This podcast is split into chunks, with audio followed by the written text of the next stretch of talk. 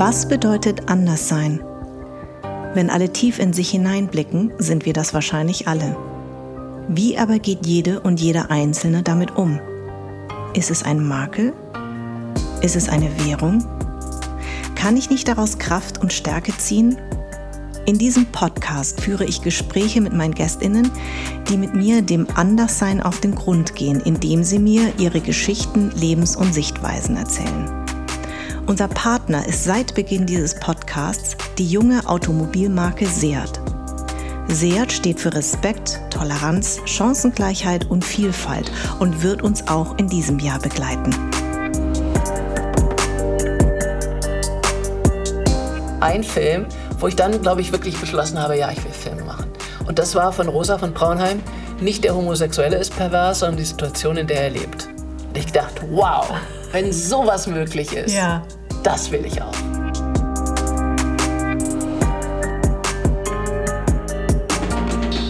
Ich habe begriffen, dass das tatsächliche Kommunikation bedeutet, wenn wir über unsere Verluste und über unseren Schmerz erzählen. Ja. Dass das vielleicht auch wirklich der, der Kern unserer Kunst allgemein ist. Die Kommunikation über all das, was schief geht. Ja. Ich fasse meinen Job so auf, ja. dass ich Zeugin bin. Ja. Das ist meine Jobbeschreibung, mein Job Description. Ich bin Zeugin. Das heißt, ich fühle mich verpflichtet, zu gucken und zu fragen und zu schauen und zu lauschen. Ich kann nicht einfach sagen, ich mache es mir gemütlich in meiner Blase. Freue mich so wahnsinnig, dass sie heute hier ist und nämlich unsere vierte Staffel Anderssein äh, eröffnen wird. Ich bin eine ganz langjährige Bewunderin von Doris Dörrie und ich ähm, zitiere jetzt erstmal ein Zitat. Ich habe ein Zitat rausgesucht. Es ist ein langer Weg zu erkennen, dass man nicht mehr verletzt wird, wenn man ehrlich von sich selbst berichtet. Wenn man aber etwas Echtes von sich her zeigt, etwas Fragiles, wird man durchaus mit Kontakt belohnt, sagt Regisseurin, Autorin Doris Dörrie. Herzlich willkommen willkommen. Dankeschön. Ich habe mich wahnsinnig über die Einladung gefreut. Ja, du bist ja eine Unterstützerin von uns. Von dir bin ja und natürlich auch vom Podcast bin. Aber wir beide kennen uns ja viel, viel länger als der Podcast. Ja, das stimmt. Das Gott sei krass. Dank. Und wir sind ja fast Nachbarn. Mhm, genau. Also leider nicht so richtig, aber fast.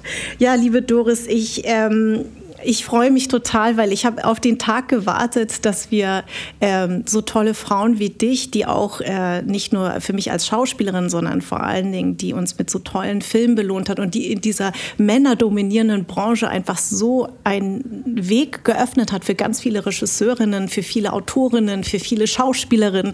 Ähm, und ich habe mit Vergnügen jetzt das ganze Wochenende mit deinen Filmen verbracht. Äh, viele hatte ich schon gesehen, aber ähm, ich wollte, habe mir das nochmal reingezogen. Und was mir wirklich aufgefallen ist, und deswegen wollte ich dich unbedingt als Gästin haben, ist, dass du wirklich deiner Zeit voraus bist. Du hast damals schon Themen angesprochen, die wir jetzt nochmal beackern. Danke, dass du das so siehst auch, ja. Ja, das war mir immer sehr, sehr wichtig und ich war aber auch immer sehr neugierig. Und ich hatte immer das Gefühl, äh, dieses Deutschland aus den, naja, wann habe ich angefangen? Ich habe Mitte der 70er Jahre angefangen. Ja. Das war so äh, homogen und so mhm. hetero und so weiß und so langweilig und so erstickend für mich, ja. dass ich meine Rettung immer in dem gesehen habe, was anders war. Ja. Also deshalb anders sein. Genau. Und ich äh, wäre, glaube ich, wirklich erstickt sonst. Das kommt natürlich dazu, dass ich ähm, auch in Hannover groß geworden bin, ja. ohne Hannover jetzt so zu dissen, denn es war damals erstaunlich fortschrittlich. Ja. Es war eine sehr rote Stadt, eine sehr bewegte Stadt. Da wurde der rote Punkt erfunden, was ja eine tolle Aktion damals war. Was war das für eine Aktion? Der rote Punkt war, da gab es so einen so einen Streik äh, der, ähm, der Östra, so heißt die Straßenbahn-Busgesellschaft in mhm. Hannover. Äh, U-Bahn gab es damals noch gar nicht. Und äh, dann äh, wurde ein roter Punkt gedruckt und verteilt und jeder, der den roten Punkt an die Windschutzscheibe geklebt hat, äh, hat damit signalisiert, dass er jemanden mitnimmt. Ach. Und das war Wahnsinn. so toll, denn es stellte sich heraus, dass man eigentlich überhaupt keinen Bus und Straßenbahn irgendwas mehr braucht, ja. wenn es jeder macht. Und es haben wahnsinnig viele Leute mitgemacht. Ah. Dann kommt man mühelos überall hin in der Stadt mit dem ja. roten Punkt. Ja. Das war so eine Aktion. Und wie, wie, wie kommt das? Also hat das viel mit, so wie du aufgewachsen bist, dass du schon immer so diesen Blick hattest, also diese Neugierde, diese, diesen Blick auf Deutschland, kommt das aus dem Elternhaus heraus? Sicherlich. Also die Prägung äh, der Eltern war bestimmt sehr maßgeblich und sehr wichtig für mich. Das hatte natürlich schon sehr mit dem faschistischen Hintergrund zu tun, mit dem Dritten Reich, was ja bei meiner Geburt erst zehn Jahre lang vorbei war. Mhm. Und das hat sich für mich immer so angefühlt, als wäre es ganz weit weg, aber das stimmt natürlich de facto, de facto nicht zehn Jahre erst. Und meine beiden Eltern, meine Mutter als Kind, mein Vater als junger Mann, waren sehr, sehr erschüttert mhm. vom Dritten Reich und auch von dieser unglaublichen Enge. Ja. Und äh, hatten dann diese große Sehnsucht, nicht nur die Welt zu sehen, das konnten sie ja lange nicht, weil sie gar kein Geld hatten, aber äh, mit der Welt in Kontakt zu sein, über Literatur, über Theater, über Kunst, über alles Mögliche. Und das haben sie uns schon sehr vermittelt, dass man raus muss in die Welt und dass man die Ohren und Augen aufsperren muss und dass äh, das, mm, das, was einen vielleicht wirklich auch mh, mm, optimistisch stimmen kann oder sogar vielleicht auch heilen kann, dass das außerhalb von Deutschland ist. Ja.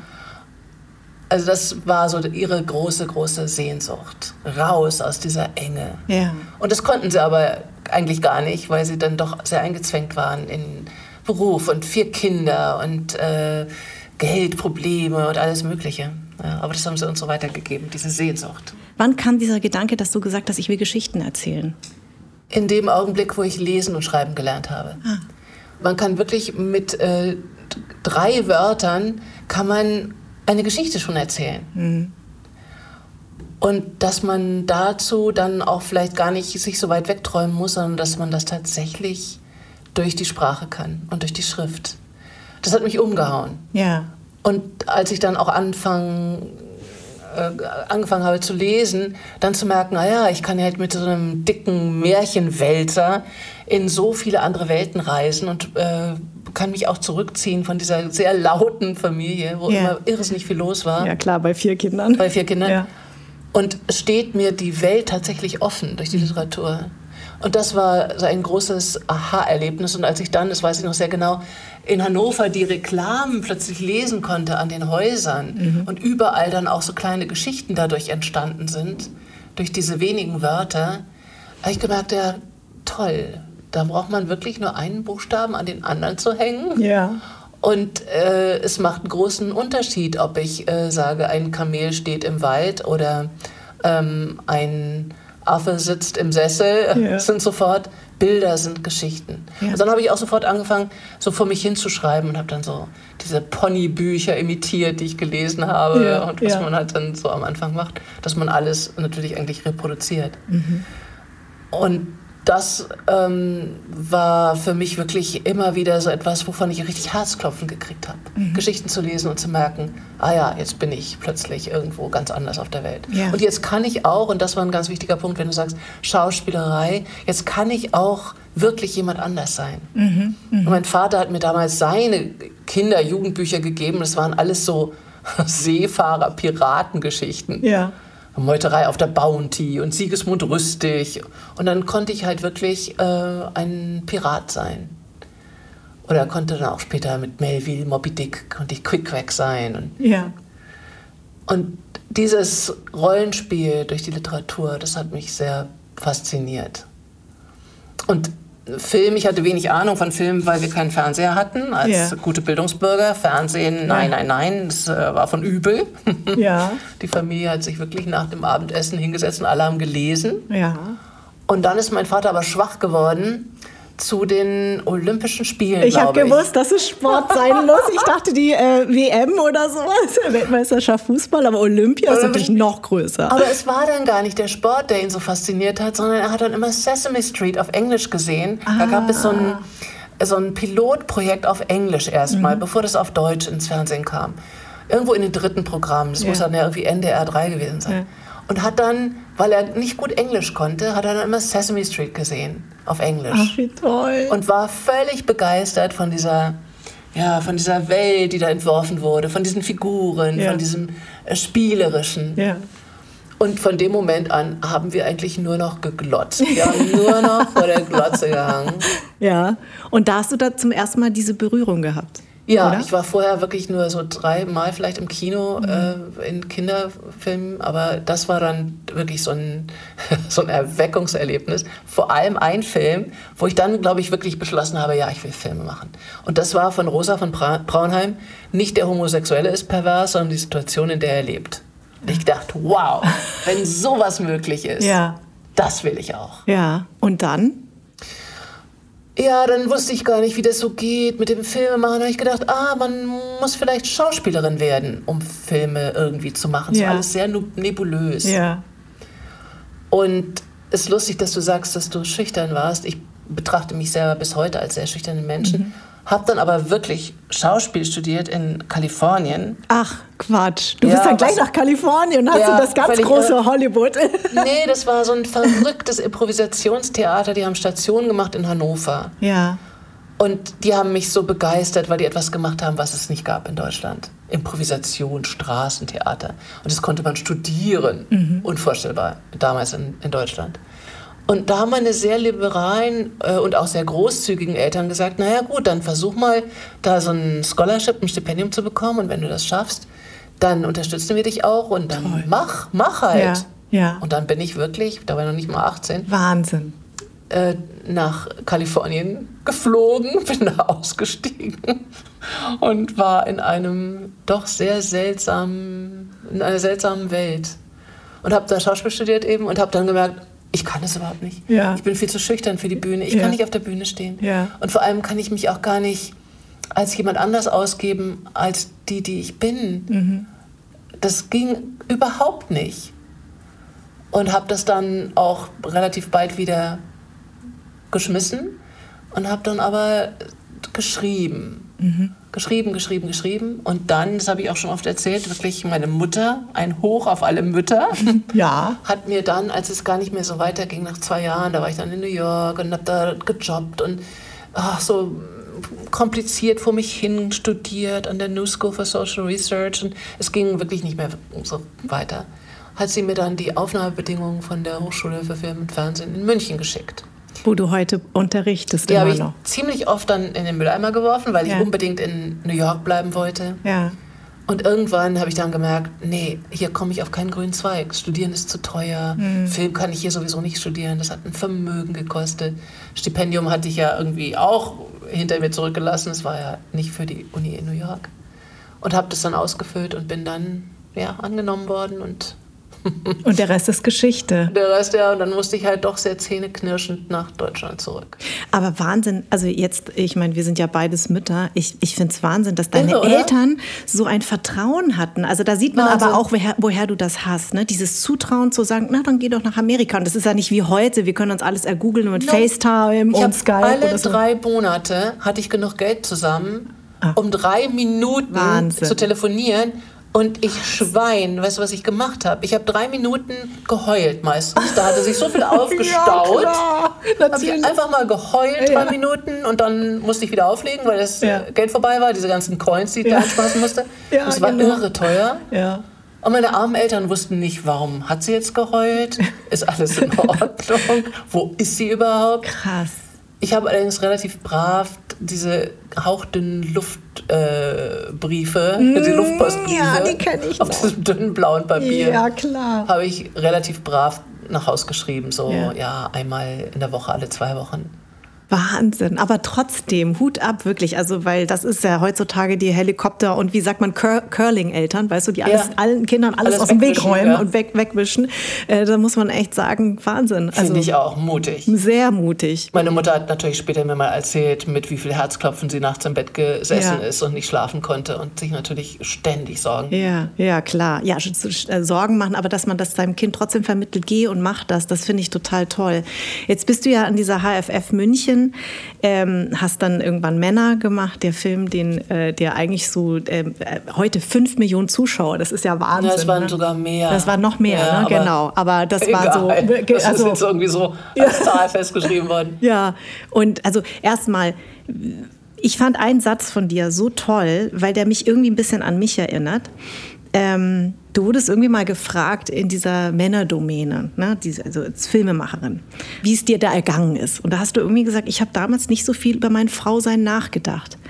Und es erinnert mich so ein bisschen an mich selbst. Ich habe über meinen Asiatin, also dass ich eine Asiatin bin, eine asiatische Schauspielerin, die vielleicht hier niemals Rollen spielen wird, habe ich überhaupt nicht drüber nachgedacht. Wenn ich heute mit so jungen Filmemachern, SchauspielerInnen zusammen bin, merke ich, es geht sehr viel um Diversität, Räume, in denen man sich wohlfühlt. Äh, wie muss der Raum gestaltet sein? Also BPOC, nicht zu viel Weiße und so weiter und so fort. Das finde ich auf der einen Seite richtig.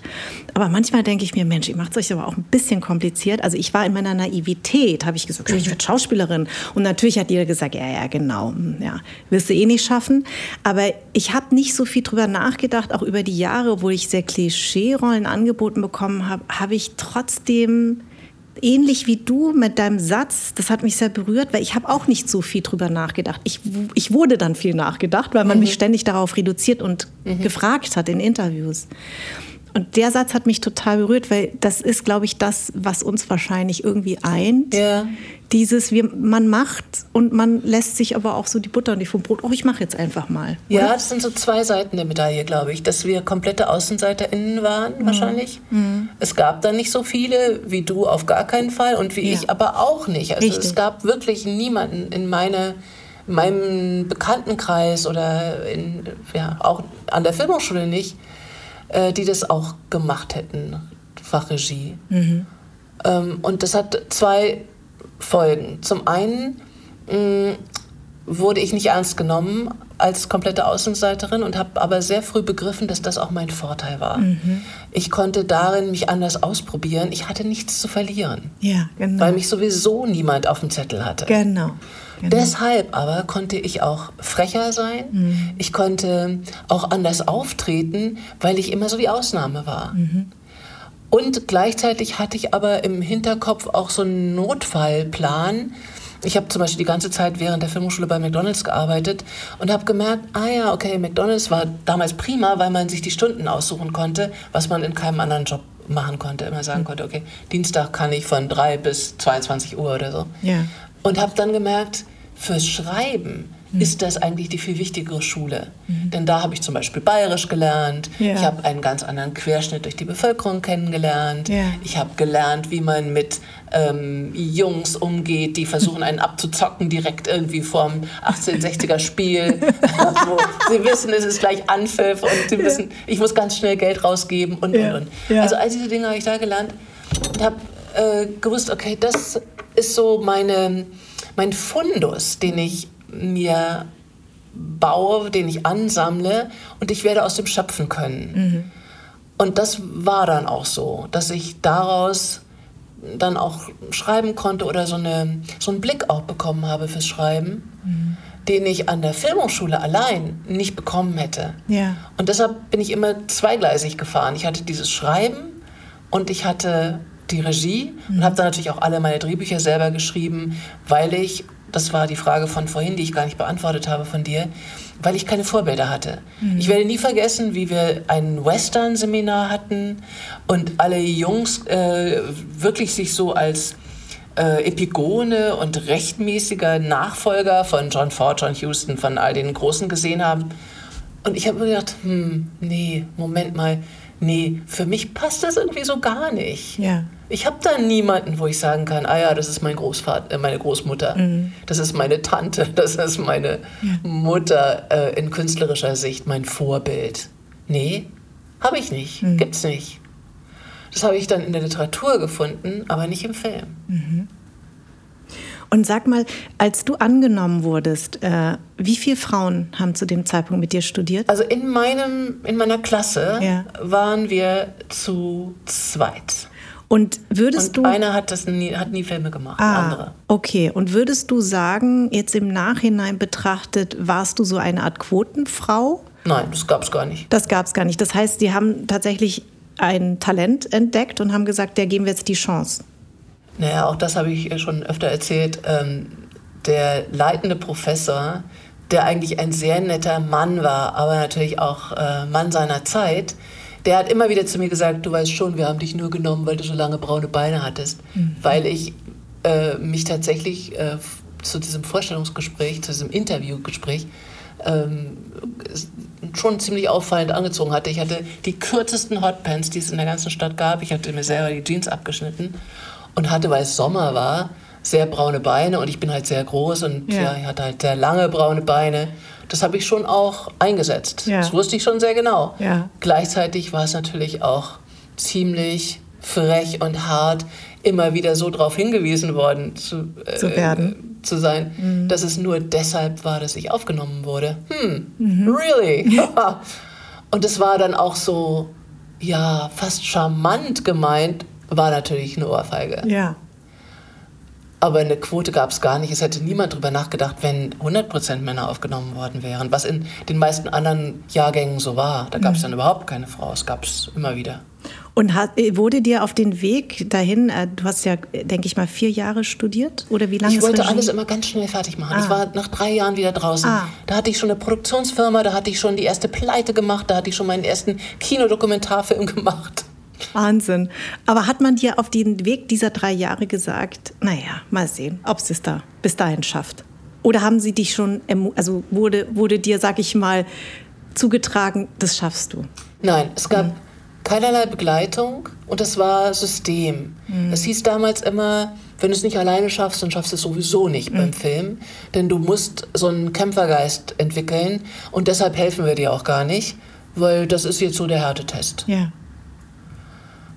Und das habe ich schon auch als sehr, mh, mm, nicht beängstigend, aber schon auch als sehr bedrückend erlebt, mhm. dass es so gar keine Ermunterung gab. Und das war der Grund eigentlich, warum ich dann zugestimmt habe, die Abteilung Drehbuch aufzubauen. Gab es überhaupt nicht an der Hochschule, mm, weil ich dachte, nee, es braucht Ermunterung. Ja. Und das hatte ich aus Amerika mitgebracht, dieses, mhm. dieses nicht nur Motto, sondern auch dieser tiefe Glaube daran, dass man erstmal ermuntern muss. Also mhm. erstmal wirklich dieses Just do it ja, genau. zu vermitteln.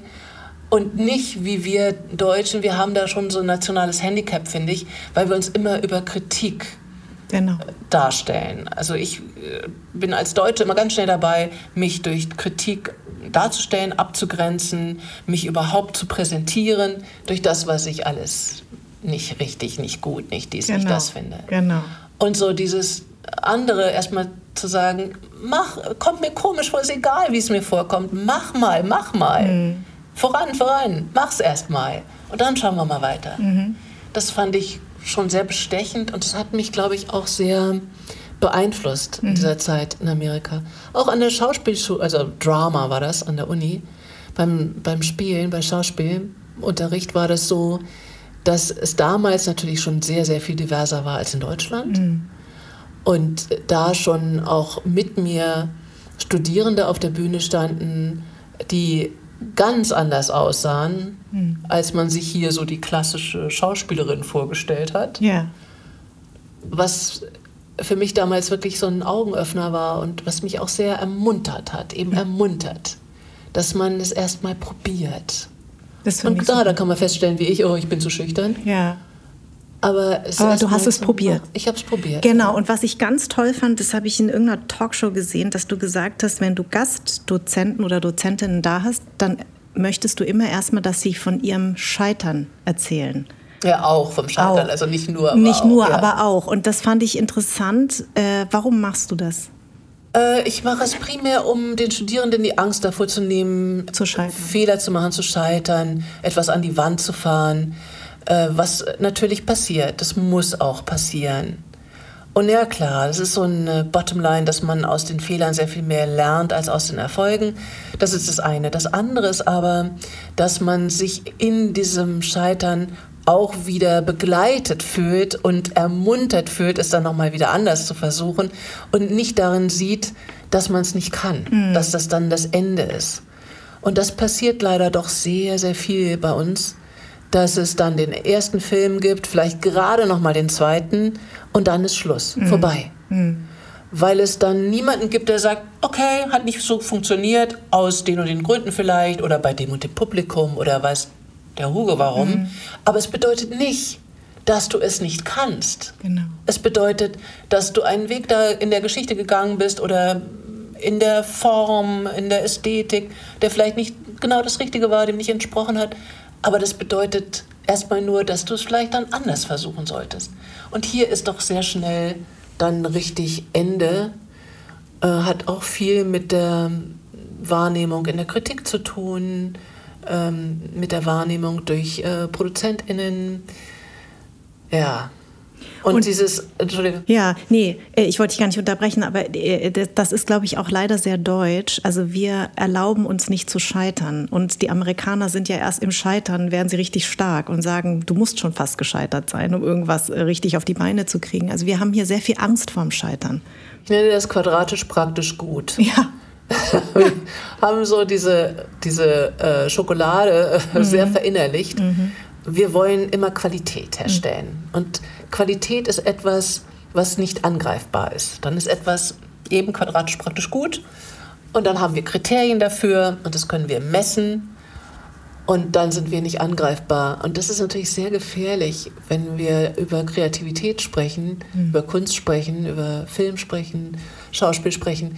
Denn da ist natürlich genau das Gegenteil das, um was es eigentlich geht. Es mhm. geht um dieses Durchlässige, um dieses, ja, mm, the crack in everything, mhm. dass wir das sichtbar machen und uns eben nicht komplett unangreifbar machen, eben nicht quadratisch praktisch gut, sondern eigentlich mh, mm, eckig und genau. äh, durchlässig und äh, auch ähm, ambivalent. Ähm, darum geht es. Aber diese Angst, wie du sagst, die ist so groß bei uns. Mhm dass wir uns immer eher für die Angst und dieses, mh, mm, diese, diese scheinbare Qualität entscheiden, als für die Lust am Scheitern auch. Mhm. Ist natürlich schwierig, denn das Scheitern tut auch ganz schön weh. Das aber ist erstmal auch ein großer Schmerz. Es ist ein großer Schmerz, aber ich habe manchmal das Gefühl, dass es dich so wahnsinnig lebendig macht und man so eine Aufmerksamkeit entwickelt. Also ich empfinde immer also ich habe eigentlich erst in den Phasen, wo es mir besonders schlecht ging oder wenn ich gemerkt habe, ich bleibe stehen, erst dann habe ich was verändert und nicht, wenn ich erfolgreich äh, war und es lief alles, dann muss ich ja nichts verändern. Eigentlich habe ich es immer in den Momenten gemacht, wo ich gemerkt habe, äh, da ist so ein Stillstand und jetzt muss ich mich selber verändern und möchte eine neue Tür aufmachen. Und da muss man auch Türen wieder zumachen. Also man muss sich trauen, kurz mal die Türen zuzumachen. Und ja. ohne dass man die neuen Türen sieht. Und ich finde das eine ganz gute Qualität und das, du bist ja auch Buddhistin. Es gibt uns, glaube ich, auch diese, diese Religion, die das so vorlebt, eben genauer hinzugucken und es auch anzunehmen. Also auch diesen Schmerz vielleicht mal anzunehmen. Ja, ja, ist schwierig, glaube ich, denn das tut dann auch unverhofft so weh. Ähm, also schlechte Kritiken können ein bisschen ins Mark treffen und ja. es gibt Beispiele, also zum Beispiel das berühmte Beispiel ähm, von David Lean, der Lawrence of Arabia gemacht hat, diesen großartigen, riesigen Film, gefeiert auf der ganzen Welt. Dann hat er den nächsten Film gemacht, der hieß Ryan's Daughter, mhm. der Kritikerin Pauline Kael, einen Verriss geschrieben. Und der Mann konnte 20 Jahre lang danach keinen Film mehr machen, wegen dieser schlechten Kritik. Mhm. Also es gibt Kritiken, und besonders am Anfang, mhm. die sind so schmerzhaft, dass sie dich auch wirklich so treffen können, dass du äh, keinen Stift mehr in die Hand nehmen kannst mhm oder überhaupt keinen Film mehr machen kannst. Also von, der, von diesem Schmerz erholst du dich auch nur schwer. Mhm. Außer es wird zusammen geübt. Ja. Und deshalb mache ich das mit den DozentInnen an der, an der Hochschule. Ich selber erzähle auch äh, viel davon, was alles nicht geklappt hat. Mhm. Weil ich glaube, dass man das zusammen üben kann, diesen Blick dafür und mhm. auch im Verhalten, wie du beschreibst, mhm. dafür zu entwickeln, ja. was es dann bedeutet. Ja. Was dieser Schmerz auch bedeutet und was er einem vielleicht auch sagen will über den künstlerischen Weg. Mhm. Aber dafür braucht man Übung und Begleitung. Ja Denn sonst, und das sehe ich halt doch auch sehr oft, äh, sonst ähm, schafft man es dann nicht mehr. Und mhm. dann schlägt man ganz andere Wege aus, ein. Also, dann macht man plötzlich überhaupt keine Filme mehr, sondern was ganz anderes. Aber du hast ja diese Begleitung nicht bekommen. Woher nimmst du diesen Mut?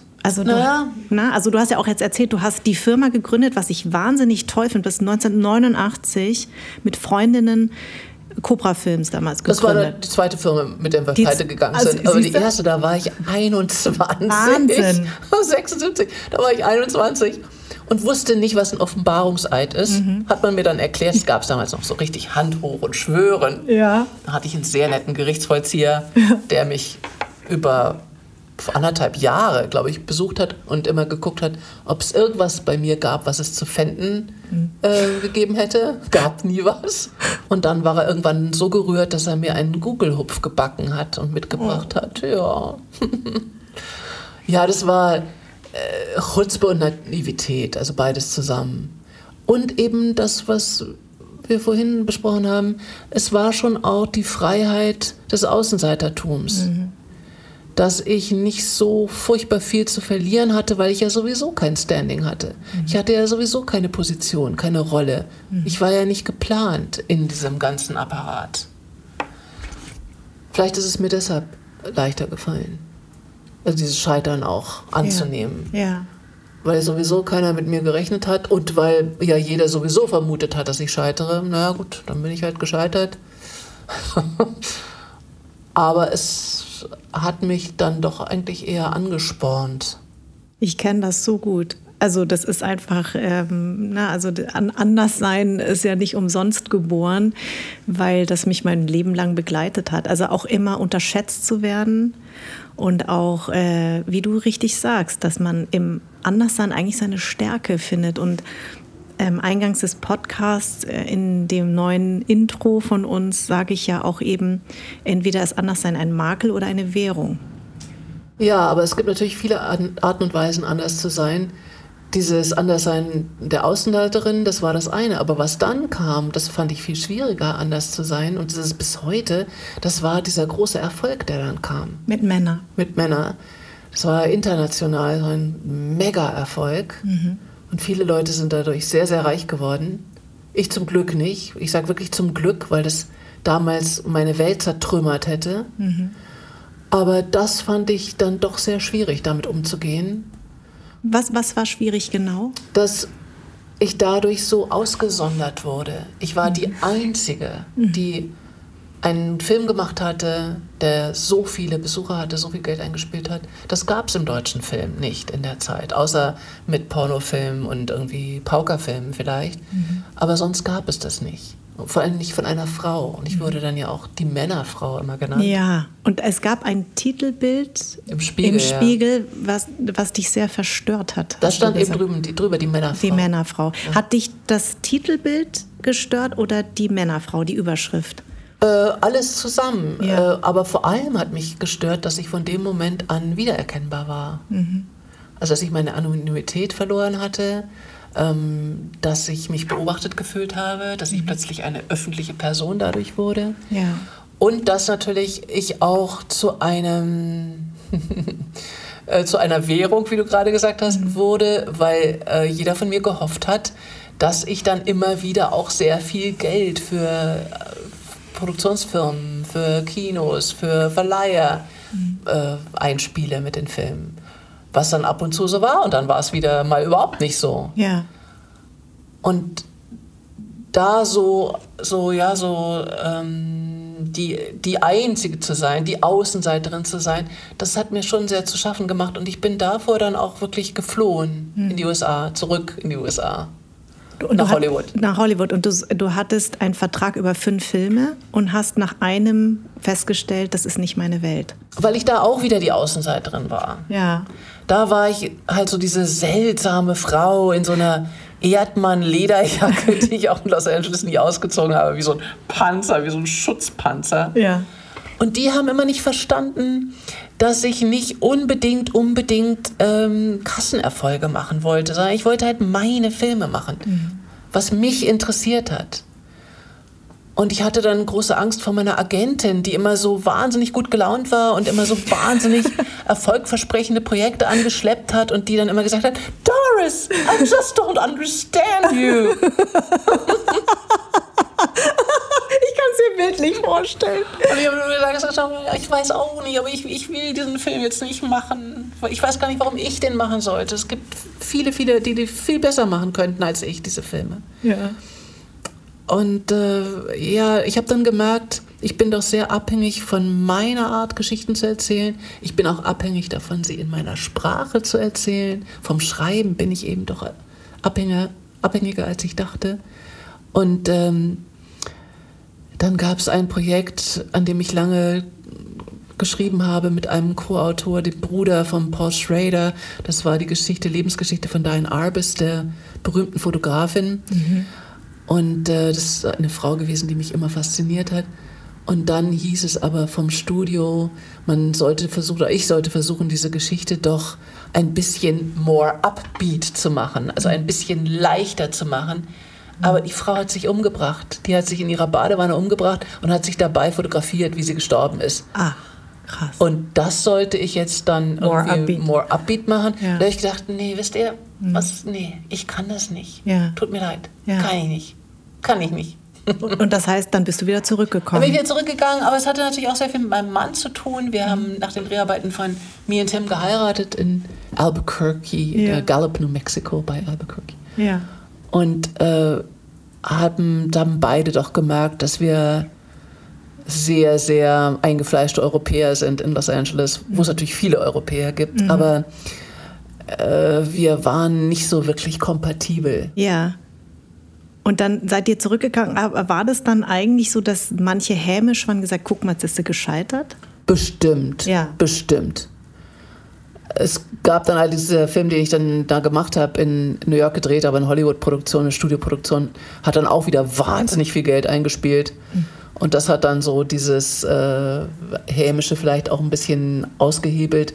Aber klar, gab es bestimmt viele, die mich dann so gesehen haben, habe ich gar nicht gemerkt, denn dann habe ich ein Kind gekriegt und dann waren, war das natürlich viel wichtiger als alle anderen Filme, die ich dann in der Zeit hätte machen können oder dann auch ziemlich schnell wieder gemacht habe. Ich habe ja. sehr schnell dann wieder gedreht. Auch. Dein äh, Mann, der Kameramann war, ist ja während eines Films dann auch gestorben, leider. Bei Bin ich schön, 1996 war das. Und du hast es dann später in einem ganz tollen Buch verarbeitet, Das blaue Kleid, und sagst aber auch explizit, es ist kein Trauer, sondern ein Trostbuch, was ich so schön finde. Ähm, war das immer so deine Art der Verarbeitung, dass du dann, dass sozusagen in Filmen und in, in deinen Büchern deine, deine Erlebnisse, dein, deine Gedanken, dass du da, da besonders verarbeiten konntest und das dann auch sozusagen einem Publikum ja auch zur Verfügung stellst? Ja, das hatte damit zu tun, dass ich in dieser entsetzlichen Zeit, als er so lebensgefährlich erkrankt ist und dann auch dran gestorben ist, er hatte Leberkrebs, dass ich da gemerkt habe, ähm, die Strohhalme, die mir so untergekommen sind, die kamen sehr oft aus Erzählungen von anderen über so eine Situation. Mhm. Und dann habe ich irgendwann, das hat gedauert, bis ich darüber sprechen konnte, habe ich gedacht, ah, okay, vielleicht ist es doch auch wichtig, davon zu erzählen, um dann vielleicht auch wieder Strohhalme herzustellen. Wer weiß, wen es dann in so einer Situation auch erreicht. Mhm. Und ich habe begriffen, dass das tatsächliche Kommunikation bedeutet, wenn wir über unsere Verluste mhm. und über unseren Schmerz erzählen. Ja. Dass das vielleicht auch wirklich der, der Kern unserer Kunst allgemein ist, die Kommunikation über all das, was schief geht. Ja. Und es geht unser Leben natürlich prinzipiell schief, wir überleben es eben nicht und wir mhm. müssen alle, alle, alle mit Verlust umgehen. Mich hat das sehr früh erwischt mhm. Und ich war wieder mal Außenseiterin, die einzige Witwe. Ich war noch nicht mal 40, äh, gerade 40. Und das hat mich auch wieder sehr abgesondert. Mhm. Aber ich habe das dann verstanden. Ich war, weil wir beide miteinander sprechen, ich war zum Trost wirklich oder ich bin getröstet worden in Vietnam. Mhm. Ich bin sehr schnell nach dem Tod meines Mannes drei Monate später mit meiner kleinen Tochter nach Vietnam gefahren. Mhm. Ähm, hatte da eine Einladung, da liefen Filme von mir in Hanoi und in Saigon und hatte aber vorher auf einer anderen Reise nach Vietnam mich sehr befreundet mit äh, der Kameragewerkschaft. Mhm. Und habe dann auch unterrichtet an der Filmhochschule Hanoi. Und die haben mich so selbstverständlich aufgenommen und es war so ganz klar und einfach. Äh, diese Verlusterfahrung von mir war nichts Besonderes. Mhm. Mhm. Und es wurde nicht nur hingenommen, sondern es wurde einfach geteilt und ja, das war halt so und es wurde auch sehr akzeptiert und sehr anders aufgenommen als in Deutschland, wo alle immer so erschrocken verstummt sind. Ja, und nichts mehr sagen, ne? Und nichts mehr sagen mhm. konnten. Mhm. Und das war in Vietnam ganz anders. Mhm. Und das war eine sehr tröstende Erfahrung. Ja. Ja, weil in Vietnam ist der Tod, das weißt du ja, aber unsere ZuhörerInnen vielleicht nicht, aber der Tod gehört wirklich zum Leben dazu, ist eigentlich jeden Tag präsent, weil man hat ja diese Ahnenaltare, wo wirklich die Ahnen jeden Tag einen angucken. Also es geht gar nicht so sehr ums Grab, sondern es geht wirklich um diese Fotos und um den Tag. Und da ist quasi jeden Tag wird ein Ahnen, Ahnenschmaus äh, veranstaltet, was immer feuchtfröhlich ist, mit viel Alkohol und äh, gutem Essen und äh, man gedenkt der Ahnen zusammen mit der Familie. Also es ist immer ein präsentes Thema. Deswegen ist dieses Leben und Sterben so etwas anderes als hier, wo man immer in Trauer und Schwarz und äh, bloß nichts sagen und oh Gott und hoffentlich fängt er nicht an zu weinen, ist es eigentlich in Vietnam ähm, gerade im Süden wird ja mit ganz viel, ich weiß nicht, ob du so eine Trauerfeier mitbekommen hast, aber mit ganz viel Musik und drei Tage lang wird da der Tote aufgebahrt und die ganzen Familien kommen zusammen und da wird einfach ganz viel Musik gemacht, weil man eben nicht möchte, dass die Familie trauert, weil es ja ein schöner Zustand ist für den Toten, wo er hingehen wird. Das finde ich eigentlich ein schönes Ritual. Ja, ja und eben dieses ähm, nicht wissen, was man sagen soll, was hier doch immer noch so ist. Mhm. Äh, das gab es ja eben überhaupt nicht. Mhm. Genau. Und ich habe es ja eingangs schon erwähnt, ähm, ich habe in den letzten Tagen ja ganz viele deiner Filme geguckt und das ist wirklich Wahnsinn, weil zum Beispiel Klimawandel, dein, de, deine total tolle Serie, die mich wirklich beglückt hat die letzten Tage, ähm, hast du, glaube ich, 2005 gemacht und da hast du dich mit dem Thema äh, Menopause auseinandergesetzt. Und es ist wirklich krass, weil ich hatte auch letzte äh, Staffel eine Autorin bei mir, die die gereizte Frau geschrieben hat. Und die, die Miriam Jungmin Stein, äh, koreanischer Herkunft, aber adoptiert worden. Und sie hat auch gesagt, also sie hat gesagt, es gibt kaum Literatur darüber. Und du hast einfach schon Themen immer wieder bearbeitet in deinen Filmen, die jetzt wieder so eine Aktualität haben die hast du einfach damals schon erkannt. Also erstmal Hut ab, dass es produziert wurde, dass du darüber geschrieben hast. Das war ein Riesentabu, ja. Ja, und es ist ein und es ist immer noch ein Tabu. Ja. Also man redet ja, also Frauen jenseits und wenn sie nicht mehr fruchtbar sind und dieses ausgetrocknet und keine Ahnung, so humorvoll verpackt wie eine Serie. Also das war unser Ziel. Ja. So respektlos, so lustig und so obszön wie möglich zu sein. Ja. Und das ZDF ist vor Scham schier in den Boden gesunken. Ja. Und es gab dann auch starke Bestrebungen, das nicht auszustrahlen. Und dann hat ein Mann, Herr mhm. Bellot, damals Chef vom Programm ah. vom ZDF, ja. hat sich sehr stark dafür eingesetzt. Aha. Und hat gesagt, nee, das, wir senden das jetzt und genau so. Und wie wurde es aufgefasst damals? Und es war ein unglaublicher... Mh, mm, unglaublicher Rummel, der dann losbrach. Ja. In den Medien sowieso, aber auch äh, im Publikum. Ich bin, glaube ich, für keinen anderen Film so oft auf offener Straße umarmt worden mhm. wie für diese Serie Klimawandel. Ja. Und von Männern und Frauen oder vor allem von, von, Frauen? Prima von, von, Frauen. Frauen. Aber Männer kamen auch und haben gesagt, ja, es war, ich habe es erstmal verstanden, was überhaupt da los ist mit ja. der Menopause und das, das gab es schon auch. Aber natürlich erstmal die Frauen. Aber egal, wo es war, ob das ja. jetzt irgendwie in, im Supermarkt war oder im Kaufhaus oder auf der Straße oder in der U-Bahn. Es war wirklich lustig, weil äh, das halt so ein Tabu war und niemand, niemand, niemand darüber gesprochen hat 2005. Und ja, wie du sagst, es ist immer noch sehr belastet. Sehr belastet, Thema. genau. Man oh, möchte ja. eigentlich nicht darüber sprechen. Und trotzdem stelle ich mir das, ich meine, wir wissen beide, wie unsere Branche äh, funktioniert. Wir wissen beide, dass es äh, na, die, die Struktur unsere, unserer Branche ist äh, meistens weiß, männlich und alt. Also Frauen, sage ich mir jetzt mal, kommen jetzt langsam mehr, aber unsere Strukturen sind ja doch sehr, sehr fest. Ich stelle mir vor 2005 mit so einem Thema, also wie hast du es geschafft? Ja, da war ich immer ziemlich rabiat. Ja. Ich hatte diese großartigen Schauspielerinnen um mich versammelt, ja, also Andrea Sawatzki, ja, Ulrike Kriener, Maria Happe, Juliane Köhler, genau. Maren Kreumann. Genau. Die hatte ich alle gefragt, spielt ihr mit? Alle waren sofort Feuer und Flamme. Ich habe mhm. noch nie so schnell Zusagen gekriegt, wirklich mhm. über Nacht. Mhm. Innerhalb von 24 Stunden hatten alle zugesagt. Ja. Und dann bin ich mit dieser unglaublichen Truppe von Frauen äh, zum Sender gegangen und habe dann auch gesagt, ihr habt 24 Stunden Zeit, um Ja oder Nein zu sagen. Wahnsinn. Wenn ihr das nicht machen wollt, gehe ich zum nächsten.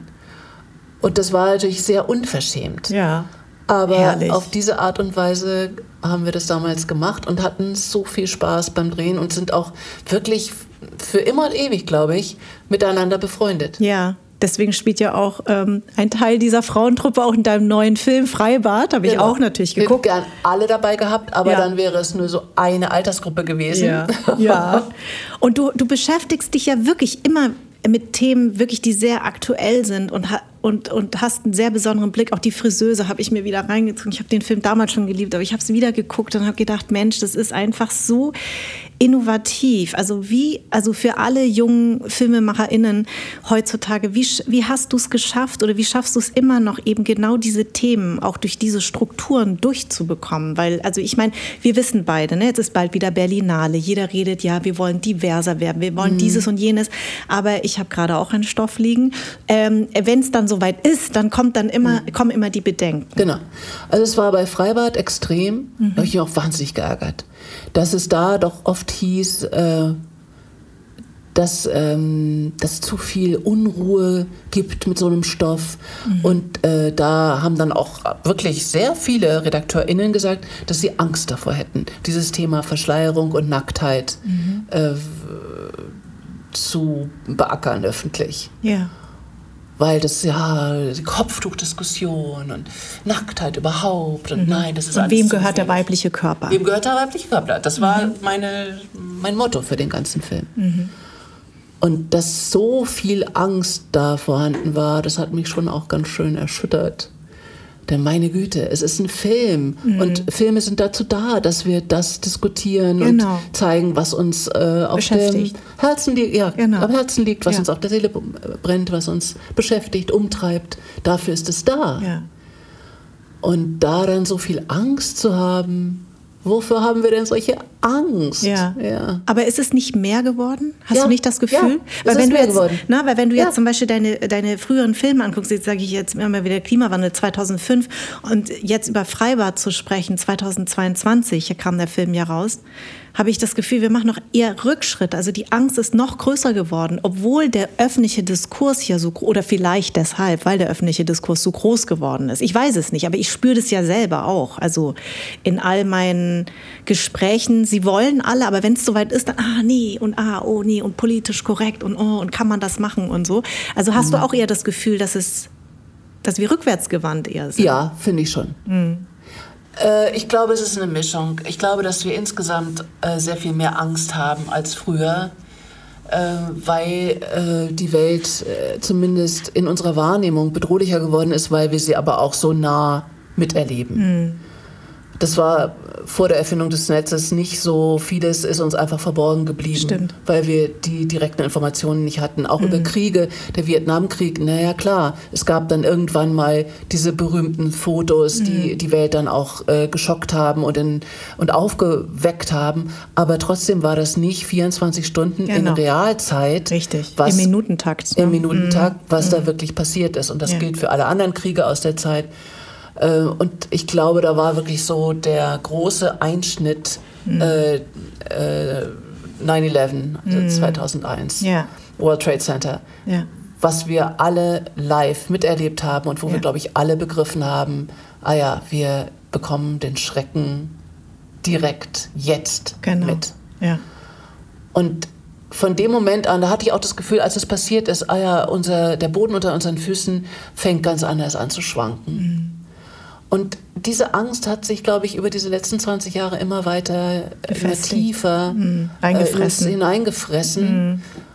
Das ist das eine. Also es ist diese ja, Globalisierung. Mhm. Und die führt natürlich, weil sie uns auch so erschreckt und bedroht, führt zu einer Tribalisierung. Das war schon sehr früh der Fall. Und das ist das, was im Moment, glaube ich, wirklich gefährlich ist, dass wir immer kleinere Gruppen bilden und uns nur noch in diesen kleinen Gruppen sicher und wohl fühlen. Mhm. Und das gilt leider für alle. Das gilt extrem natürlich für die Rechten, mhm. die sich in diesen Gruppen äh, organisieren, aber es stimmt auch für die Blasen, unsere genau. Filterblasen, ja. in denen wir uns auch sicher fühlen, weil alle doch eine ähnliche Meinung haben wie ich, so ähnlich mhm. aussehen, mhm. die ähnlichen Restaurants frequentieren, dieselben mhm. Filme sehen und so weiter und so weiter. Mhm. Und da fühle ich mich sicher.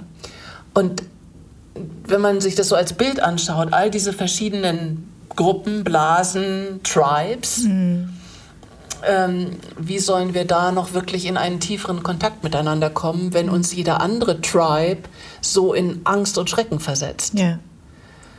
Und das ist schwierig. Und ich habe bald wirklich den tiefen Glauben, dass äh, das Einzige, was hilft, ist, wirklich neugierig, offen mit dem anderen in Kontakt zu treten. Mhm. Wobei ich schon eine Einschränkung machen muss. Äh, nein, mit Nazis möchte ich nicht offen ja. in Kontakt treten. Also ich meine dann schon äh, doch nicht alle damit. Ja, ja. Aber zu versuchen, eine wirklich tiefe Kommunikation mhm. herzustellen und immer wieder auch über unseren Schmerz zu reden mhm. und ihn versuchen zu verstehen, den Schmerz des anderen und mich wirklich in die Schuhe des anderen hineinzuversetzen, wenigstens zu versuchen, ja. auch wenn das de facto nicht möglich ist. Ja aber wenigstens zu versuchen, indem ich versuche, Kontakt aufzunehmen und ja, zu, zu kommunizieren. Ja.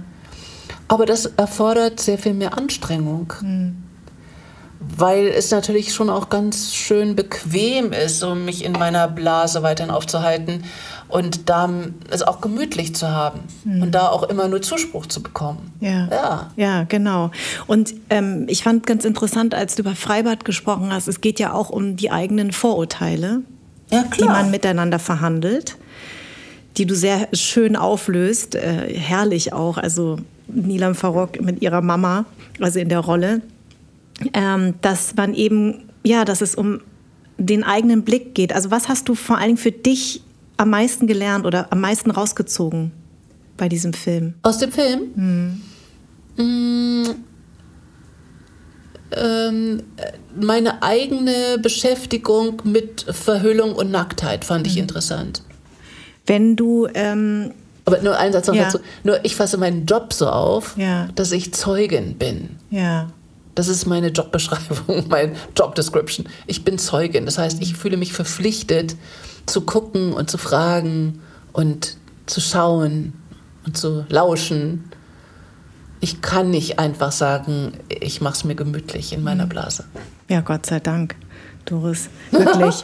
ähm, ich würde gerne noch auf ein Thema kommen, und zwar bist du seit 2020 in der Academy oh ja. Mitglied. Das heißt, du darfst äh, mitwählen beim Oscar. Und da hast du auch schon mal angestoßen, dass die, sag ich mal, die Frauenquote sehr, also es ist jetzt nicht pari, ne? es ist nicht 50-50. Ähm, wie ist es denn jetzt so drei Jahre später, nach all den Diskussionen auch um Rassismus und ne, dass die Academy sehr weiß ist und eben nur Weiße nominiert und so weiter und so fort? Spürst du eine Veränderung? Ja, das ist ach, auch wieder zum Haare raufen. Die mhm. Academy hat sich ja sehr geöffnet mhm. für ihre Verhältnisse. Ja, musste sie. Und hat, ja, und hat äh, sehr, sehr viele neue Mitglieder äh, und Mitgliederinnen ja, mhm. ähm, einberufen.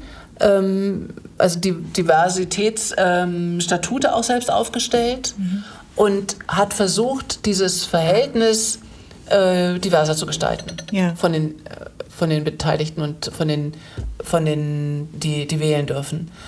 Nur jetzt dieses Jahr ist, obwohl sich dieses Verhältnis verschoben hat und verbessert hat, gibt es wieder keine Frau, die für Best Director nominiert ist.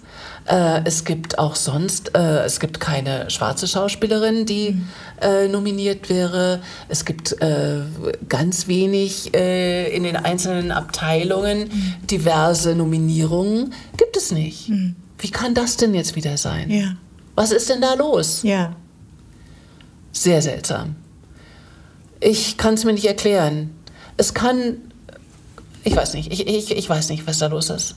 Vielleicht sind auch viele einfach überfordert und äh, wählen dann auch nicht, wie in vielen Demokratien mhm. auch nicht. Ich weiß es nicht. Es kann, nach den Zahlen, kann es eigentlich nicht sein, mhm. wenn alle wirklich wählen. Es kann nicht sein, dass mhm. alle jetzt plötzlich nur noch irgendwie weiße Männer wählen für mhm. Best Picture. Mhm. Mhm. Nee, Best Picture stimmt nicht. Best Picture ist eine Frau dabei. Ja. Da ist Sarah Polly dabei, aber ja. Best Director. Ja das ist verwirrend und es ist auch, ähm, hm, ja, es ist durchaus auch deprimierend. Woran liegt es, dass wir uns so wahnsinnig schwer tun? Also sind es die einen, die es bremsen? Sind es die anderen, die es nicht wollen? Sind die anderen, die nicht mutig genug sind? Woran liegt das? Es ist wahrscheinlich eine sehr, sehr komplizierte Mischung mhm. aus verschiedenen Faktoren. Ich kann nur von mir selbst sprechen. Ähm, ich habe auch wenig Lust auf Macht. Mhm.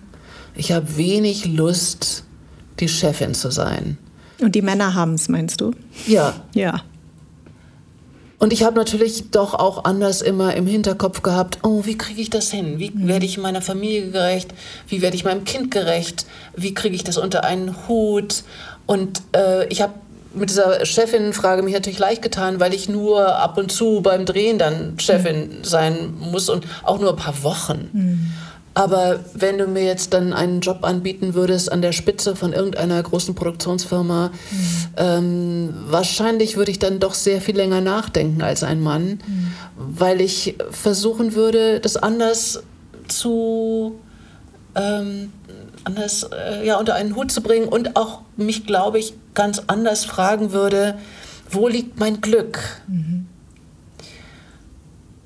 Und stimmt diese Gleichung dann, dass äh, mehr Macht, mehr Geld, mehr, mehr Einfluss, mehr ja. Position, ist das mehr Glück? Mhm. Und ich glaube, diese Gleichung stellen wir Frauen anders auf. Und wenn jetzt von der Work-Life-Balance immer geredet wird, ja, das ist eine, wenn wir denn es überhaupt diskutieren dürfen, weil uns diese Jobs angeboten würden werden, ja, ja. Ähm, das ist eine Gleichung, die wir, glaube ich, ganz anders immer schon aufgestellt haben, mhm. wenn wir die Gelegenheit dazu hatten, überhaupt darüber nachdenken zu dürfen. Mhm.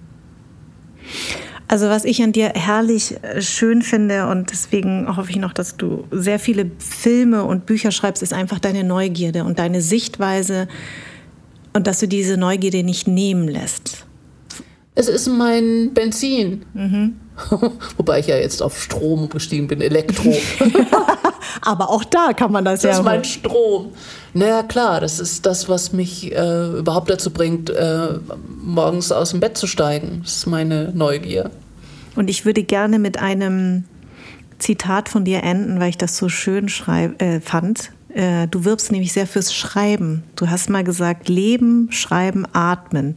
Du wirbst dafür, dass sich jeder Mensch mindestens zehn Minuten am Tag fürs Schreiben Zeit nimmt, um die unglaubliche Gelegenheit, am Leben zu sein, wahrzunehmen und zu feiern. Yep. ja, das äh, ist der Titel von dem Buch, mhm. das ich geschrieben habe, wo ich versucht habe, das ähm, zu vermitteln, weil ich das so viel unterrichte und weil ich immer wieder merke, wie viel Freude das den Leuten bereitet, wenn sie merken, ja, sie können schreiben und jeder kann das lernen, jeder kann schreiben und jeder kann über sich erzählen. Und da zu merken, dass ähm, das eigene Leben auch berichtenswert ist, weil jedes Leben berichtenswert ist. Das ähm, macht Spaß, wenn ich das den Leuten beibringen kann. Und da auch seine eigene Existenz so wichtig zu nehmen. Und das hat überhaupt nichts mit Narzissmus zu tun, sondern eigentlich ist es das Gegenteil davon. Denn wenn ich meine eigene Existenz wichtig nehme, dann nehme ich auch deine wichtig. Richtig. Und äh, das zu kapieren, dass jeder einzigartig ist. Mhm. Und wir uns deshalb auch erzählen müssen und erzählen wollen und dass wir daraus aber eben auch unseren, unsere Kraft beziehen, dass wir wenn wir uns erzählen, wir unsere Isolation überwinden und wirklich in Verbindung kommen miteinander. Und diese Verbindung ist, glaube ich, das, was uns überhaupt nur retten kann, miteinander in Verbindung zu sein. Vielen Dank für dieses wunderschöne Schlusswort. Anderssein ist eine Produktion der Farn und Pracht Company. Idee und Konzept stammt von mir, Redaktion Anja Prinz und ich, Schnitt Anja Prinz, Soundmixing und Editing Henry Uhl, Musik Perry von den Beethovens und zuletzt möchte ich mich bei Seat, der Amano Group und allen anderen bedanken, die diesen Podcast unterstützen.